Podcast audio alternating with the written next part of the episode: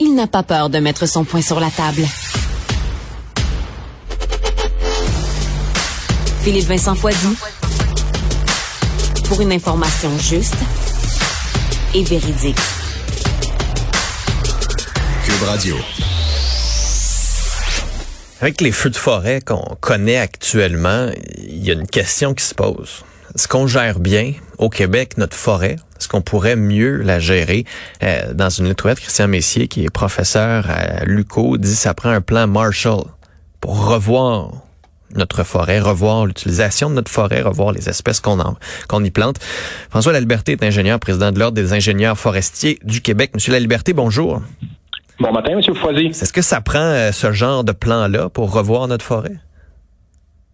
Ça prend certainement un plan pour euh, mieux gérer, mieux aménager nos forêts en, en vue des, des, changements climatiques. Pas juste les changements climatiques, les changements globaux qu'on vit aujourd'hui, parce que c'est pas seulement le climat, c'est la biodiversité, c'est c'est énormément de, de, de, de, caractéristiques qui changent là, et, et on doit s'adapter. On doit définitivement changer nos, nos approches, nos façons de faire.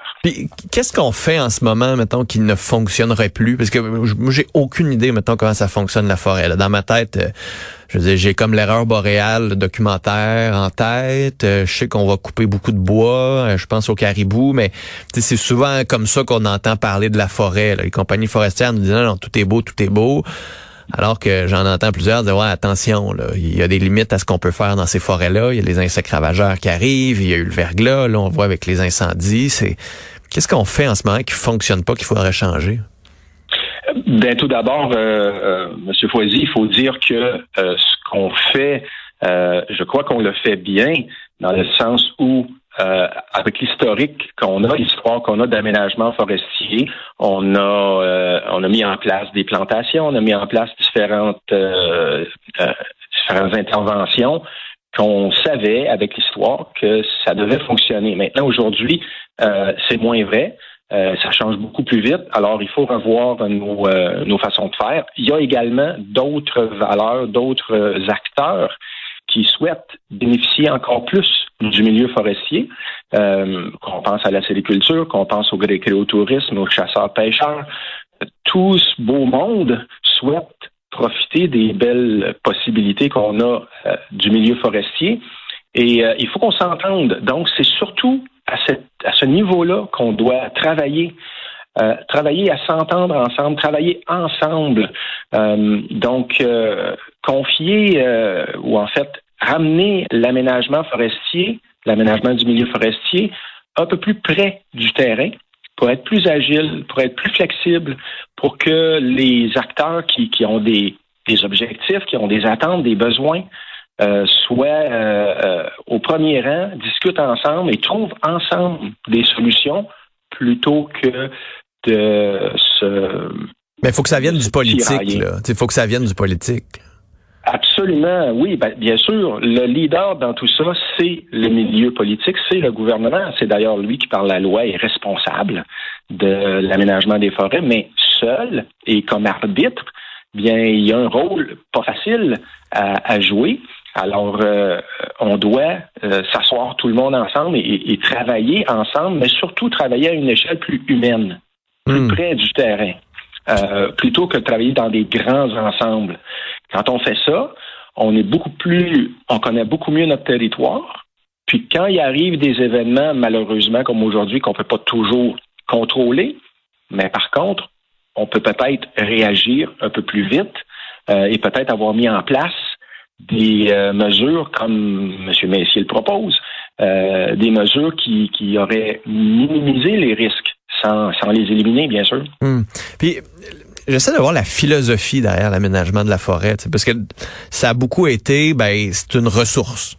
C'est une ressource naturelle qu'il faut, on peut prélever, qu'il faut entretenir, qu'il faut replanter, qui, on a, on a, on veut cette ressource-là parce qu'elle nous permet principalement d'être des revenus pour l'État, pour des compagnies. Ça nous, on a du bois, on est fier de notre bois, on peut construire avec du bois. C'est une ressource. Euh, est-ce qu'on voit encore la forêt comme une ressource? Est-ce qu'il faut changer la philosophie? Est-ce que, tu sais, dans le débat ressources versus biodiversité versus protection de la forêt, est-ce qu'on est capable de trouver un terrain d'entente entre ces trois façons de voir la forêt? Moi, j'en suis persuadé. D'abord, il faut voir la forêt pas comme une ressource, mais comme des ressources. Euh, et, euh, et, ensuite, euh, oui, ces ressources-là peuvent, dans certains cas, se traduire en valeur, mais si c'est pas nécessairement des valeurs qu'on qu'on monnaie, qu'on vend, euh, c'est aussi des valeurs qu'on doit conserver, chérir. L'eau, l'air, euh, le paysage, ce sont des valeurs qu'on doit conserver. Alors, euh, il faut trouver l'équilibre. Oui, l'équilibre est possible. On doit continuer de récolter du bois parce qu'on a besoin pour nos maisons, pour nos papiers. Euh, mais ça, on doit le faire en, en collaboration. Je reviens là-dessus. Il faut collaborer ensemble parce que on va y gagner tous ensemble. On va y gagner si on le fait ensemble. Hmm. C'est le mot d'ordre. En ce moment, c'est plutôt un arbitre qui gère. Et, je dis pas que euh, euh c'est complètement euh, mal fait, mais, mais il faut qu'on trouve le moyen de se parler plus. Hmm.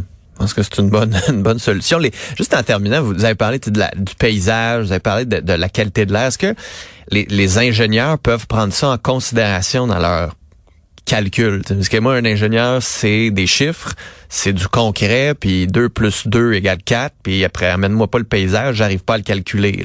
Est-ce qu'on peut amener ça dans le calcul? Est-ce que ça se peut ou ça devient un peu ésotérique?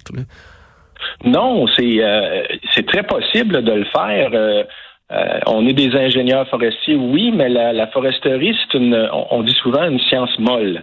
Euh, qui hmm. est à cheval entre les mathématiques et euh, les sciences euh, écologiques et même les sciences sociales. Alors, parce que vous, on n'oublie pas non plus qu'on a aussi des, des, communautés autochtones, des Premières Nations qui ont toutes sortes de valeurs. Alors, travailler sur, par exemple, des habitats de certaines espèces comme, comme l'orignal, comme le caribou, comme la martre, ça se, ça se modélise, ça se, ça s'évalue. Euh, et, et, oui, on, au final, on peut le transformer en chiffres, mais on amène des dimensions qui sont plus, plus difficiles à, à chiffrer. On les amène quand même dans le hmm. euh, dans, dans, la dans la, la, la, le problème et la solution éventuellement pour balancer tout ça. Combien on a besoin de vieilles forêts pour la martre, par exemple. Hmm. Eh bien, ça, euh, avec des biologistes, avec d'autres experts, on est capable de euh, d'aller chercher ça et de balancer ça, d'équilibrer ça avec une, une, quantité de bois, puis du bois qui est aussi de bonne valeur, qu'on va pouvoir faire des bons matériaux avec, qui vont être euh, bénéfiques pour, par exemple, la captation du carbone. François La Liberté, merci beaucoup d'avoir été là. Je présume qu'on va se reparler, espérons, quand on va avoir ce genre de consultation-là au Québec, espérons qu'on soit capable de le faire rapidement, qu'on soit capable d'y penser aussi euh, pour les prochaines années. On le souhaite euh, ardemment à l'ordre des agents forestiers. On l'a demandé et, euh, on va continuer. Mais maintenant, on doit s'occuper de la crise, puis on doit faire un bilan par la suite. Merci beaucoup d'avoir été là. Au plaisir de se reparler. Merci, M. Poilier. Au revoir.